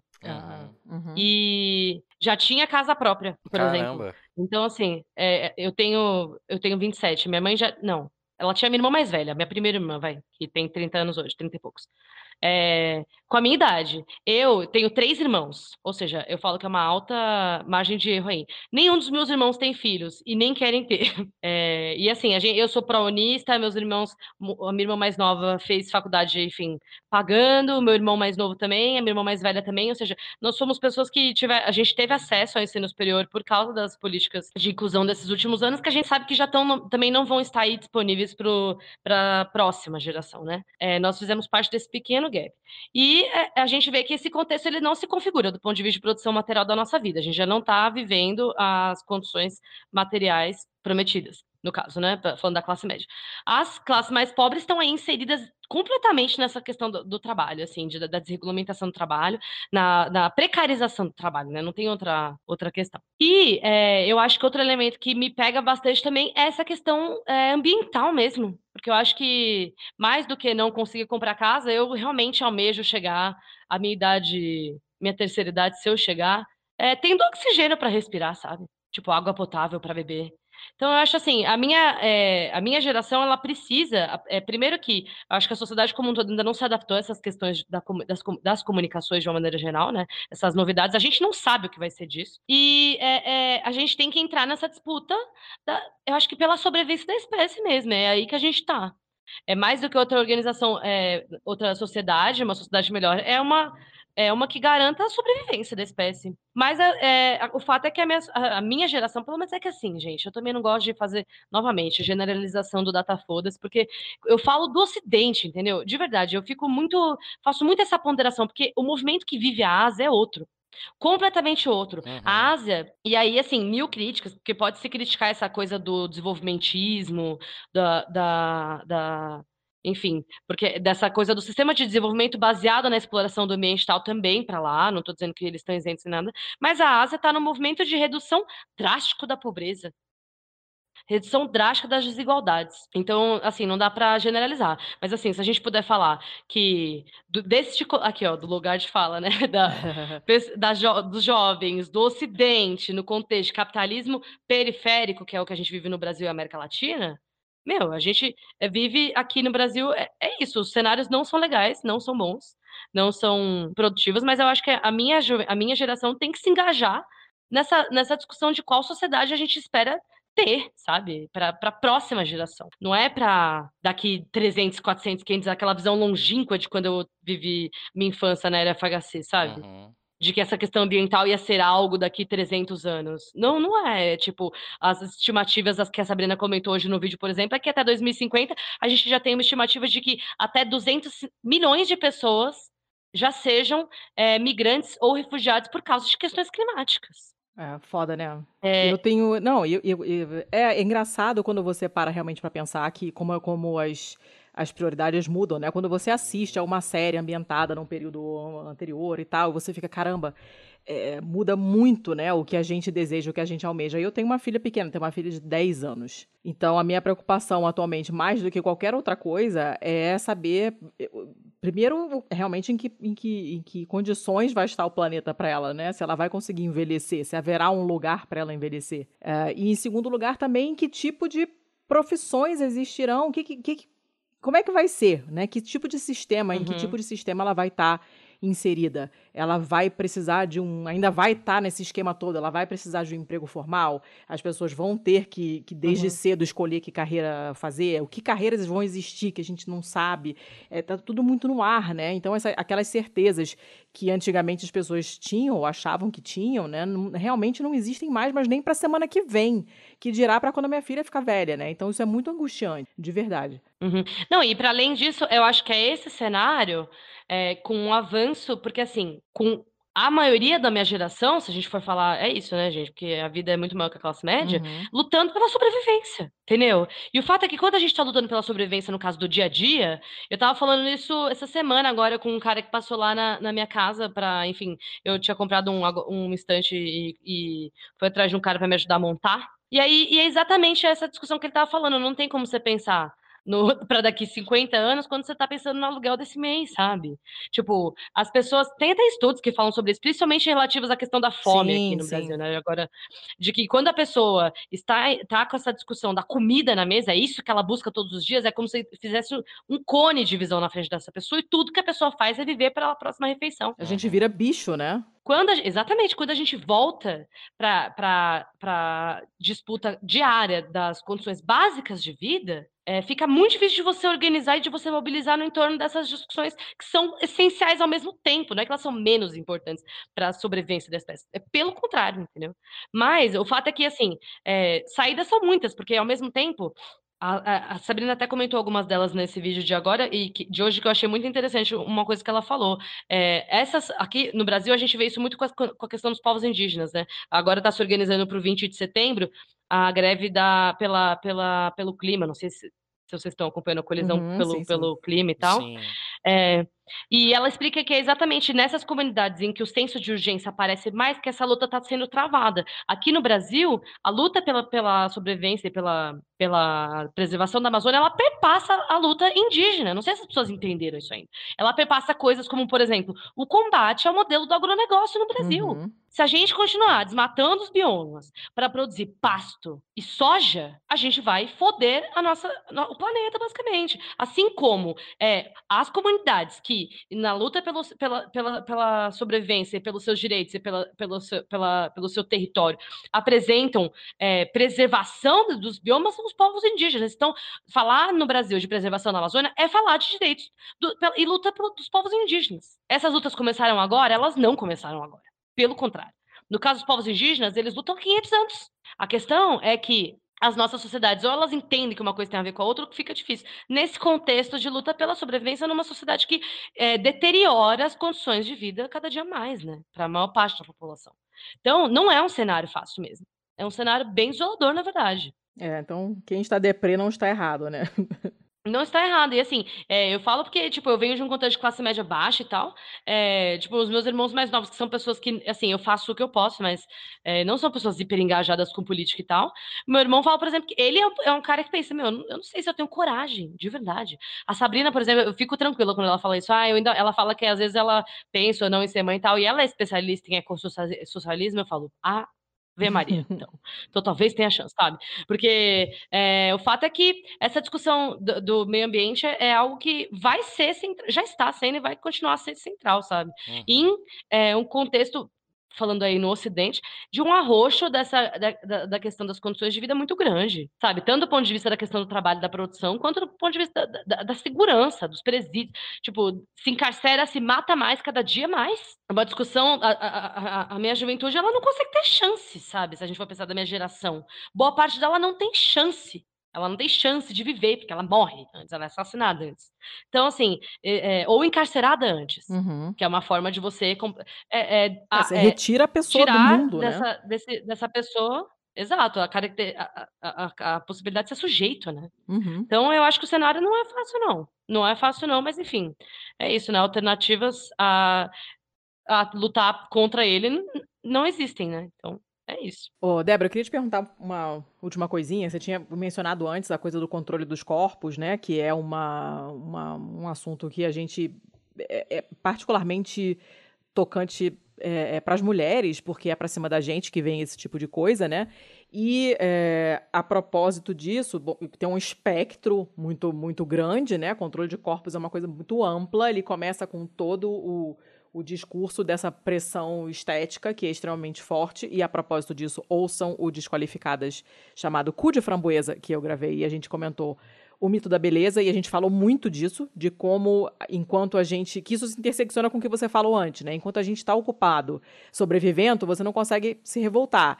E enquanto a gente está é, é, ocupada é, fazendo a unha e fazendo o cabelo e desesperada porque a roupa tá feia, porque o cabelo tá torto e não sei o que, deixando de fazer coisas porque você não corresponde ao padrão, perdendo tempo, dinheiro, energia, tentando se encaixar num padrão que não existe, a gente também não consegue se rebelar, a gente também não consegue lutar pelos nossos direitos. E esse é uma parte uhum. do, do, problema, né? Aí, hoje, saiu um artigo do Intercept Brasil, eu não sei se você leu, chamado Conselho uhum. Federal de Medicina põe The Handmaid's Tale em prática ao determinar que um feto está acima de uma mulher. É um artigo da Bruna de Lara, que é ótima, eu gosto muito dela, inclusive ouvindo uhum. ela no podcast, ela é maravilhosa. Uh, e basicamente uhum. o que essa resolução do Conselho Federal de Medicina diz é o seguinte: que as gestantes não têm mais o direito à recusa terapêutica. O médico tem, portanto, o poder de realizar procedimentos à força.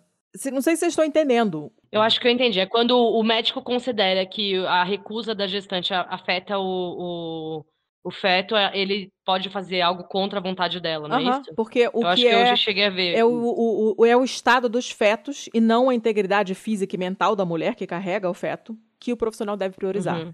Então, quando a gente fica horrorizada lendo notícia que acontece nos Estados Unidos, porque eles estão vivendo um, um, um, panorama absolutamente tétrico desse ponto de vista também, né? Você tem, a gente teve aquele caso daquela mulher que estava grávida, levou um tiro e sofreu um aborto espontâneo, óbvio, porque levou um tiro na barriga. E ela foi uhum. Praticamente presa, né? E foi um bafafá no mundo inteiro uhum. para liberar a mulher, mas ela estava sob ameaça de realmente de ser presa por ter abortado, quando na verdade o aborto foi decorrência de um tiro que ela levou na barriga, uhum. né? A gente tem casos em países ainda que até hoje que abortar, inclusive o aborto espontâneo, miscarriage, é passível de, de prisão. A gente sabe que isso existe em muitos lugares, né? E essa resolução. É, a gente não precisa ir muito. Não, não Desculpa precisa mesmo. Não, não, pode falar. Não precisa ir muito longe mesmo, é. não. A gente não precisa ir muito longe, não, porque, hum, se eu não me engano, foi dia 17 agora. em Quito, teve protestos, inclusive é, com, com uso de força policial e tal, protestos violentos, é, porque a justiça de lá barrou a legalização do aborto em casos de estupro. Uhum.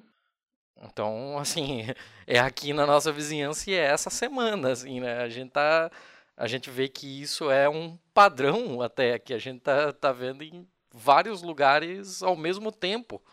É, e, e, cara, isso é, é muito, muito grave. Eu não sei se as pessoas têm noção disso, sabe? Eu fico. Nessas, nesses momentos eu fico chateada de ter sido saída do grupo da faculdade, porque eu queria muito perguntar o que, que o pessoal acha disso. E embora eu já saiba o que, que eles iam achar. Todos eles já têm filho, foda-se, foda-se, né? Uhum. É, mas se a gente tivesse ainda naquela época de, né, de todo mundo recém-casado querendo engravidar e tal, e não sei o quê, é, isso certamente teria um peso diferente, né? Isso é muito, muito, muito grave. É possível a gente afirmar que a gente está numa democracia quando acontece uma coisa dessa? É, então, é uma discussão interessante. É possível? Esse é, é um conceito. Se você perguntar para qualquer um dos seus amigos da faculdade, eles vão dizer o quê? Ah, eles vão dizer que sim, porque já tiveram filho, foda-se. Exatamente. E não Só é o médico que sabe, isso. o médico é que sabe é... o que é melhor, a mulher não sabe. Eles vão dizer isso que eles vão falar. Exatamente isso. É, eu acho que. aí vou, vou, vou colocar mais um elemento que é a, a gente está vivendo aqui no Brasil essa coisa do, do, do. que é uma articulação continental americana, né? Eu sei porque isso eu acompanho minimamente, eu não sei dizer do resto do mundo, mas essa questão do, da moral neopentecostal, né? Tipo, é, que inclusive são questões que, que se articulam com relação a, a com essa coisa das comunicações e tal, e que tem, tem aí contribuído bastante para essa, essa mentalidade que se acopla à questão da, da, da, direita, né? Eu tenho um vídeo no meu canal com um pesquisador que estuda gênero e sexualidade, o Marcelo Heiler, que ele fala exatamente, a gente discute um pouco dessa questão do, do, do conservadorismo político e essa questão dessa moral, da, do controle das mulheres e tal. É interligado, gente, é um controle que a, a função, o controle patriarcal, ele tem uma função econômica, né? Definitivamente. Essa é uma questão, Senão não haveria, né? Ele tem uma função econômica e ele se, ele se embasa em muitas questões, né? Essa questão do... E eu acho que que, é interessante esse exemplo que você levantou do, do Conselho Federal de Medicina, porque para ver como isso se conecta com as instituições que, que existem e funcionam dentro da democracia burguesa. Uhum. Então, essa questão do, do controle de corpos tem, tem, muito a ver com essa, com essa discussão da moral cristã e o quanto isso tem tomado uma nova forma com relação a essa questão neopentecostal dos últimos anos. No Brasil, os evangélicos já são 29% da população. E crescem, né? Porque é aquilo, é, é, eles são altamente capilarizados e, e se articulam é, politicamente, enfim, uma loucura mesmo. Eu acho que essa questão é, são questões muito interessantes para o debate mesmo. Como é que isso acontece junto, sabe? A questão dessa, da, do controle dos corpos de todas as formas.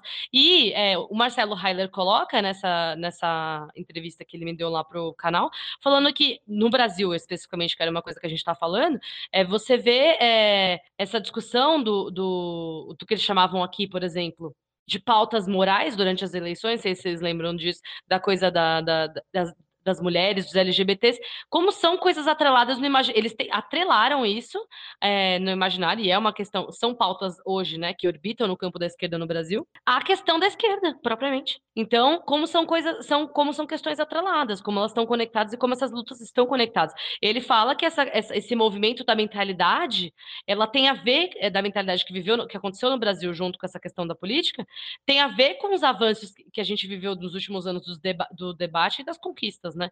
Ainda que, que é, pequenas, apesar de para o nível de Brasil significativos, que a gente viveu nos últimos anos do movimento feminista, do movimento de pessoas, de, de negros e negras, do movimento LGBT, mesmo dos debates. Isso está no campo não só da política da, do material, mas da, do, do, debate também, da cultura. Então, para ver como são questões interligadíssimas, né?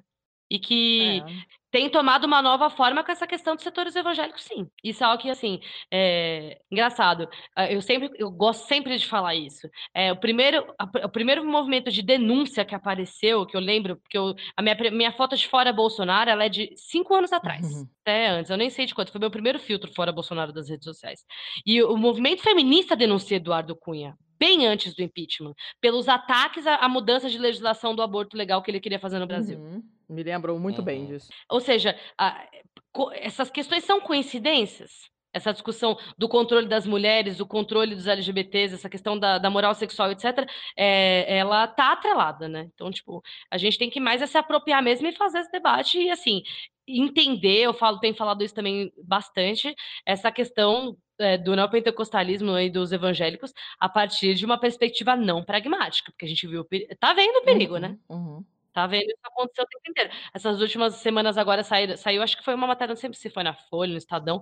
Ou seja, todo mundo está acenando para os evangélicos, né? O Bolsonaro está tentando refre, é, frear a, a, queda de popularidade, acenando para os setores evangélicos. É algo aí para a gente observar, dá, dá medo mesmo. Dá, dá medo para burro. Eu tô apavoradíssima, eu tô sendo mãe de menina, sabe, pequena ainda, tem muita coisa, muita água para rolar, eu tenho pavor do que está acontecendo e do que provavelmente vai acontecer daqui para frente. Pois é, mas eu acho que assim, a, uma, a maneira de, de, de enfrentar isso é pautar. Fazer a, a pauta mesmo, assim, é, é, ir atrás de ocupar esse vácuo, porque o, o fato é, os evangélicos, entre as comunidades mais pobres e tal, ele ocupa um vácuo, né? Um vácuo que é do Estado, uhum. um vácuo que é das políticas, eles ocupam esse vácuo que, que oferece um senso de comunidade, que oferece saída, que oferece formas de suportar esse arroxo das condições de vida, esse pavor que gera essa, essa, essa questão da presença do Estado violenta nas comunidades mais pobres. Então, assim, mil questões, sabe? É tudo é, é interligado mesmo, né? É, uma, é tudo muito, é, um, é uma trama muito complicada, tudo depende uma coisa da outra, tá tudo muito ligado. Esse livro do, do Harvey, da loucura da razão econômica, é muito interessante, porque ele aborda isso, ele mostra que, tipo, é isso, os setores da sociedade, eles se articulam no entorno das lutas, e que é preciso entender e se articular, de modo a ver, é, enfrentar essas dinâmicas de forma multifacetada, através de um projeto radical de mudança, né? Uhum. Acho que é isso. Κι όμως αλλάζει και μάλ, κι όμως αλλάζει. Σε έχω γυρέψει καιρό. Πήρα από πίσω τα ίχνη. Σε ψάξα μέχρι τις διάβα. Αντάρτες μες στην ομίχνη. Στο Σύνταγμα στην πλατεία σε ψηλαφίσαν μιλούνια. Και πιο πριν στην Ιβυρική πλασά Δελσόλ και Καταλούνια. Στο Μισήρι και στο Τούνε ζήσουν φλόγα και φως. Στο Μεξικό σε βγάλανε γιοσό Σεν το τρενταϊδός. Ρίχνει τα πέπλα η σαλόμη. Το κεφάλι στο πιάτο μα δεν μασάει. Αντιστέκεται το πρεκαριάτο. Εργάτες στη Χαλιβουργία. Απεργία καμπρόνες. Καθρακορίχη στην Αστούρια. Σας κοχώνε. Φοιτητές στο Σαντιάγκο και στο Μοντρεάλ. Γιατί η παιδεία είναι αγαθό δημόσιο και δωρεάν. Στην Αρχεντίνα οδοφράγματα σαν τον παλιό καιρό. Στην Κοτσαμπάμπα δεν πουλιέται ρε κουφάλες στο νερό. Σαμάι του 68 χρόνια να έρθει σε περιμένω. Σαν τραγούδι το σκαρσάβες απαγορευμένο. Ήσουν βιβλίο που το βάλαν φυλακή στην Τουρκία και ανταποκριτής νεκρός. Στη Χόμ στη Συρία. Αλλού σε λένε Σαπάτα και αλλού του Πακατάρι. Αλλού Σαντίνο, αλλού Τσέκε στην Ελλάδα Άρη. Quer perguntar mais alguma coisa, Thiago? Não, eu acho que nós estamos encaminhando para o final, até porque, né, nós temos um tempo. A gente está tentando ser um pouco mais conciso.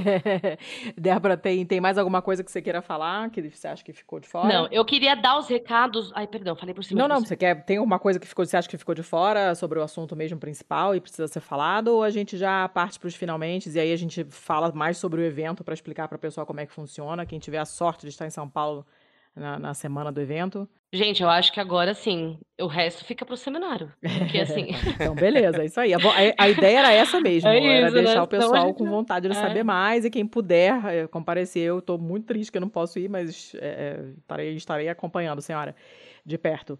É, então, beleza. Então vamos para as nossas dicas culturais. Você pensou em alguma coisa? Porque te avisei meio que em cima da hora, né, para variar. Você pensou em alguma dica? Gente, eu, eu eu pensei em um podcast que eu tô acompanhando, que eu tô amando é, escutar. Chama Bobagens Imperdíveis, da Aline Valek. Eu não sei se vocês conhecem. Ah, sim, eu assino, eu assino. Eu não, eu não, ouço todos os episódios, mas eu já ouvi alguns e é bem interessante. Tem alguns episódios muito bons. Que mulher. Não, e assim, com questões. Ela discute literatura, com questões da atualidade, muito interessante, assim, a partir de uma perspectiva feminista tal. Eu sou fã. Queria deixar essa dica aí, quem não conhece, Bobagens Imperdíveis, da Aline Valek. Tá, beleza. Mais alguma coisa ou só essa? Gente, se eu começar aqui, vira, vira festa do caquete. Não tem problema nenhum. Pode mandar ver. Não seja por isso, estamos aqui para isso. Caraca, peraí. Nossa, pode ser assim. É que eu, eu, eu, aí eu vou falar de algumas coisas que. que um, um, negócio que eu amei demais, que foi uma descoberta. Enfim, gente, vocês verem que eu tô me adaptando à podosfera mesmo. Uma outra dica que eu vou dar é que eu não sei se todo. todo acho que vocês acompanham. Esse ano, o Euclides da Cunha foi o homenageado da Felipe, né? Uhum. Sim. E eu, eu, enfim, não vou nem entrar no mérito da, da, da da- dos sertões propriamente e tal, mas aí tá se produzindo muito conteúdo aí, tanto de pod- podcast quanto audiovisual sobre os sertões e o Euclides e tal, por causa dessa coisa da Flip. E eu achei uma série de podcasts e um episódio da, do Guilhotina, do Diplomatique, que fala sobre os sertões. Sim. Ah, sim. E por que, que eu, eu tô citando isso?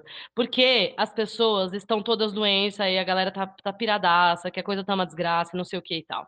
E uma coisa que sempre me faz bem, mesmo assim, é voltar na história e procurar os nossos exemplos, porque o nosso povo, é, se tem uma coisa que todo mundo, meu pai sempre fala, você vai ficar velha e você vai virar uma reacionária. E eu falo, ah, eu quero ver. Por quê? O que eu quero ver? Porque é, tem um fato que é, uma- é um dado das sociedades, e a gente verifica isso em muitos momentos da história, é que as populações elas se insurgem, elas buscam, elas lutam contra a opressão, elas lutam contra a dominação. A gente tem muitos exemplos no Brasil e a gente conhece pouco, até porque a história sempre é um, é, assim, por muitos anos, né, a gente viveu a história dos vencedores. Uhum. Então, eu vi, é, é, não sei se vocês conhecem a Rádio Batuta, que é a rádio do Instituto Moreira Salles. Claro. Uhum. Eles Claro. fizeram uma série de episódios sobre os sertões. Acho que são cinco episódios. Eu vi esse e eu vi um, Ótimo, um catando do, do Guilhotina também. É, a gente escuta e recomenda com bastante frequência, assim. Aparece bastante na nossa Podcast Friday, porque tem episódio realmente muito Não, bom. maravilhoso, eu amo demais. Hoje, inclusive, não vou, já, depois eu dou essa. Mas eles, de- eles fizeram também um episódio que é o 36, da Joana Barros e Gustavo Preto, que é uma visão, visão crítica da leitura do Euclides. Maravilhoso, gente, porque assim, no- na série do IMS, que são cinco episódios aí do- da Rádio Batuta, eles chama Os Sertões, simples assim. Eles passam por todas, todas assim, são cinco episódios que tentam abordar, abordar uma profusão de vieses relativos aos a, a canudos e tal e que fala sobre a peça do. Tem um episódio que envolve o, o Zé Celso com a peça que eles encenaram lá. Eles fizeram, levaram uma peça sobre os sertões para lá, né? Tem um episódio que fala sobre a questão literária mesmo. É muito interessante. E por quê? Porque, cara, é, é- é muito interessante você ver é, é, nesse- nessa questão, essa, nesses, nesses podcasts, pelo menos para mim foi muito maravilhoso, porque eu tinha lido os sertões só na, na faculdade, na época do vestibular, assim, e todo mundo sempre fala, parte direto para parte da guerra, né? Porque o livro é dividido em três partes: o Aham. homem, a terra e, E a, guerra, guerra. parte direto para lá, porque fica aquela visão pasteurizada de que é jornalismo, um relato jornalístico, quando, primeiro que não é, tá? É uma visão, na verdade, o Euclides solta esse livro cinco anos depois, ele volta de Canudos, Uhum. ele fica duas semanas lá, e, e é uma, é, assim, tem- é, uma, é uma reflexão que ele faz existencial do que ele viu mesmo, não só da, da situação, mas é, e é muito interessante você ver também a crítica dessa visão dele, assim, o quanto é um retrato do tempo dele, um retrato, inclusive, que tem a ver com essa discussão da, da- da- na época, então, no caso, era uma discussão do surgimento do- da República no Brasil, né? Muito essa discussão do- dos valores republicanos, eu achei muito interessante de ver como isso se aplica e como o Estado bra- brasileiro agiu para massacrar a população pobre, como isso é uma repetição, mas ao mesmo tempo, o quanto é, os povos resistem, sabe? Eles resistem, eles insurgem, cara. E esse episódio do Guilhotina da Joana é exatamente essa questão de trazer os conselheiristas de hoje, o quanto essa, essa cultura ela, ela resiste, como ela ainda é uma visão na, na, na- cabeça da, do sobre, tipo, dos descendentes, né, de, dos, dos conselheiristas, de, de resistência à pobreza, resistência à miséria, sabe? E de vi- vida no sertão e exalta a vida no sertão. Os povos vivem no sertão não é apesar do- da seca, é com a seca e, Uhum. e inventam a Uhum. sua própria vida lá e tal. Enfim, eu, eu sou geminiana, gente, eu vejo de tudo mesmo, sabe? Mas Ótimo. esses, esses podcasts sobre os sertões foram algo que me deram, assim, tipo, me, me deu uma coisa de. É sempre bom voltar pra nossa história, mas, cara, eu, eu gosto de ver, principalmente porque o, o povo brasileiro ele é muito resistente. Os povos, né, do, do, as sociedades do planeta, elas encontram formas de resistir e de lutar contra a opressão. E esse legado, ele não é passível de ser esmagado, cara. Você vê conselheiristas 100 anos depois ainda, você vai a Canudos hoje, você tem, as populações resistem através da cultura, através da política, através da produção, sabe, no sertão, com aquela terra árida. O povo brasileiro é muito lutador. E eu acho que buscar inspiração nos nossos, na nossa história, na luta dos nossos povos, é, é a única forma de sobreviver hoje. É como eu sobrevivo. Não só buscando essa Excelente. inspiração na história, mas também, óbvio, né, se articulando com quem está aí hoje, porque Gente, nosso povo é tudo de bom. Não merece nossa classe política. É verdade. Então ouviremos. Esses, esses eu não tinha ouvido ainda. Eu escuto. Essa semana tô- tá, tá difícil. Tá muito difícil de ouvir coisas, Uhum. mas vai ficar acumulada pra, pra semana que vem. Seu Thiago, vai você? Posso Fala, ir, manda sim. dar a sua Ah, balada do pistoleiro aí. eu vou mandar duas recomendações e são duas bem fora do que eu costumo lançar, né? Porque eu normalmente não vou pra parte do, do audiovisual, mas a primeira é. Eu sei que é velho, eu sei que a maioria já viu, mas eu tô sempre atrasado, foda-se. What Happens to Miss Simone? O documentário Hum, sobre a nossa. Nina Simone que tem no Netflix e é sensacional. É, Não tem como não não indicar. Essa mulher é uma força da natureza. Essa mulher passou por poucas e boas, ela tem uma história do caralho com seus altos e baixos.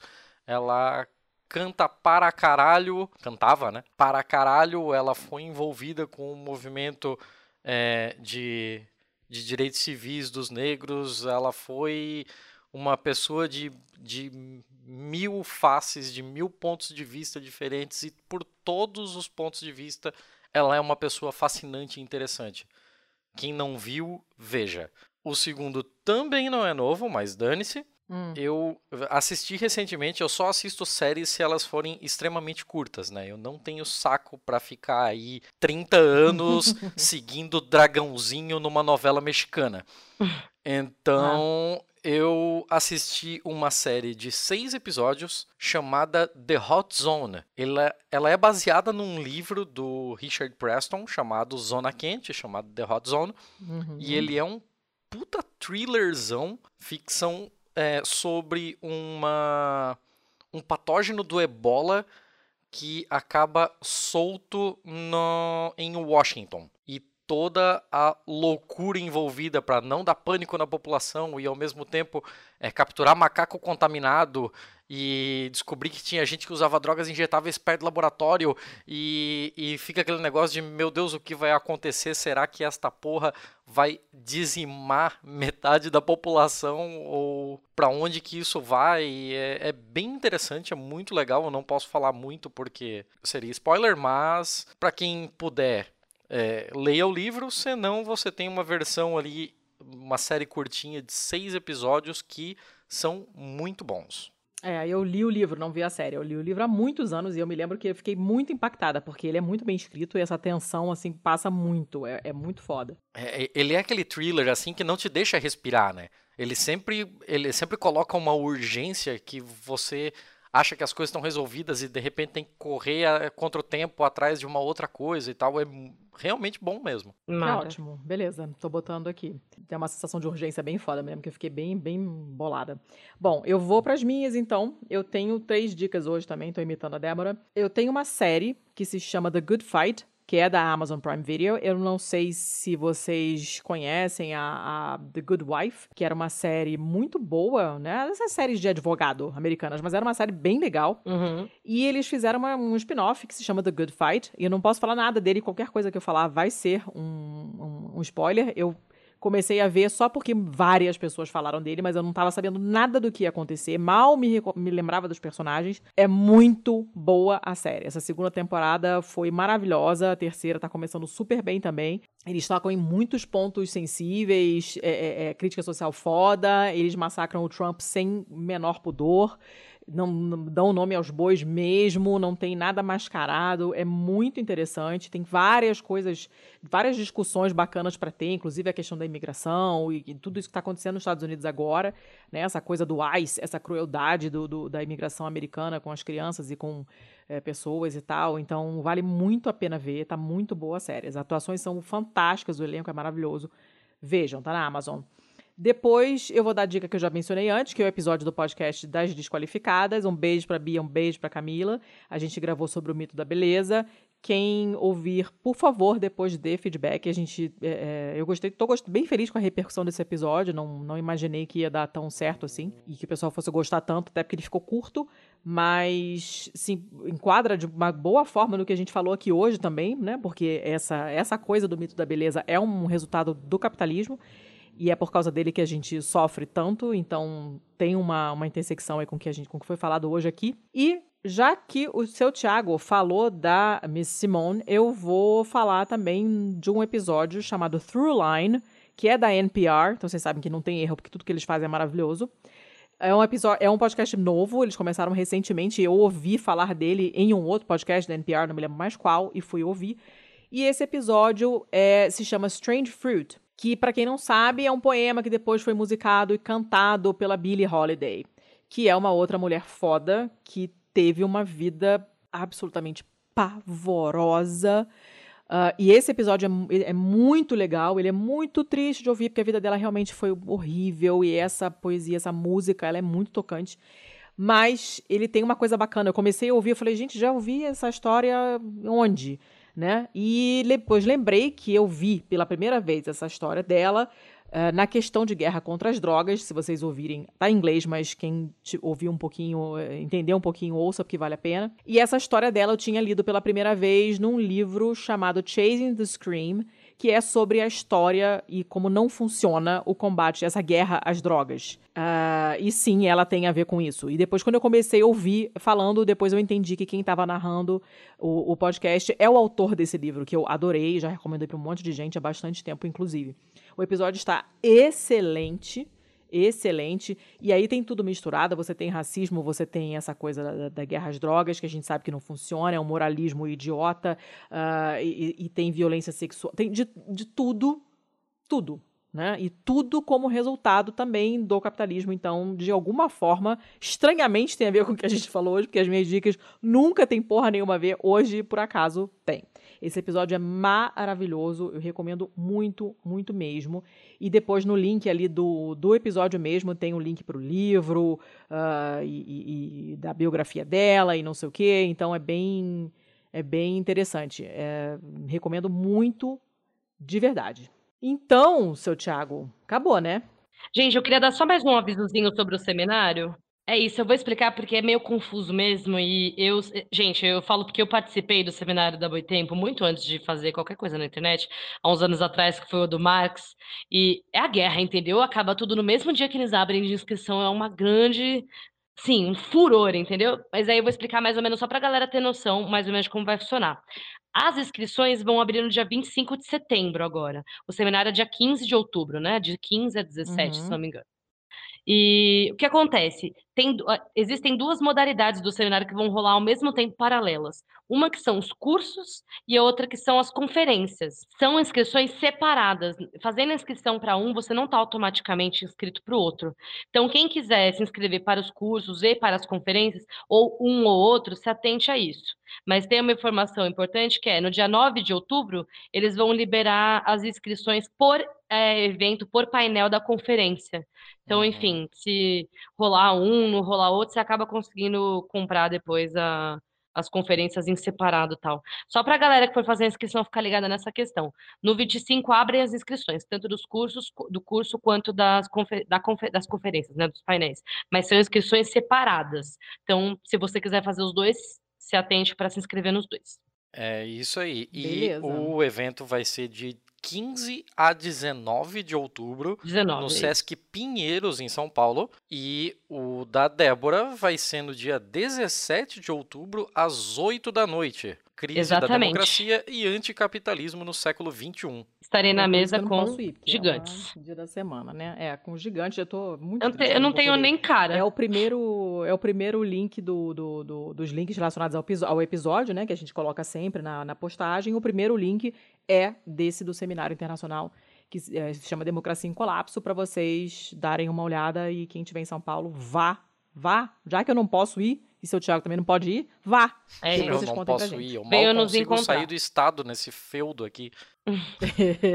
tu tá mais fudido do que eu, é verdade.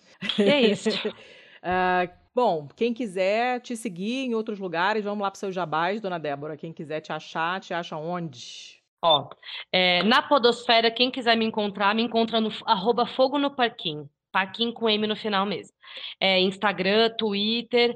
Eu faço parte desse podcast junto com a Sabrina Fernandes e a Gabi Nascimento. No YouTube, Débora Baldim. No Instagram, baldim.débora. No Twitter, enfim, onde você jogar Débora Baldim. E eu falo Baldim é tipo diminutivo de balde, Baldim ou sem o HO. Você me encontra em todas as redes sociais aí. É, YouTube e no podcast Fogo no Parquinho junto com as meninas. Gente, agradeço muito o convite, gostei muito de conversar com vocês. Espero que eu falei mais Homem da Cobra, né? Mas não, mas é, é a melhor assim, coisa que a gente poderia a gente ter, gosta. assim, a gente gosta mesmo. Eu sou metido a volta e meia ficar opinando aqui, eu já falei para Letícia que volta e meia ela precisa me dar uns freios, porque foda-se a minha opinião, a gente quer ouvir os convidados. E, eu não freio isso é, é muito legal mesmo, assim, é muito interessante, é muito gratificante pra gente ouvir é, do seu ponto de vista, ouvir de quem é, vem de uma militância mais jovem que a gente, que vem de uma clivagem diferente da gente. Então, porra, para nós é, é só adquirir conhecimento, assim, é, é uma troca muito, muito gostosa. E a gente vai rumo a fechar a cartelinha do Fogo no Parquinho, né? É, estamos indo. Então vamos. Ó, falta o irmão da. A gente está circundando a Sabrina, né? Falta o irmão, o, o irmão da Sabrina, falta. Falta Samuel. O Samuel. Né? E, falta, e falta a Gabi, é. E falta a Gabi também para fechar o fogo no parque. A gente tá na cartelinha do bingo. Tá indo bem, né?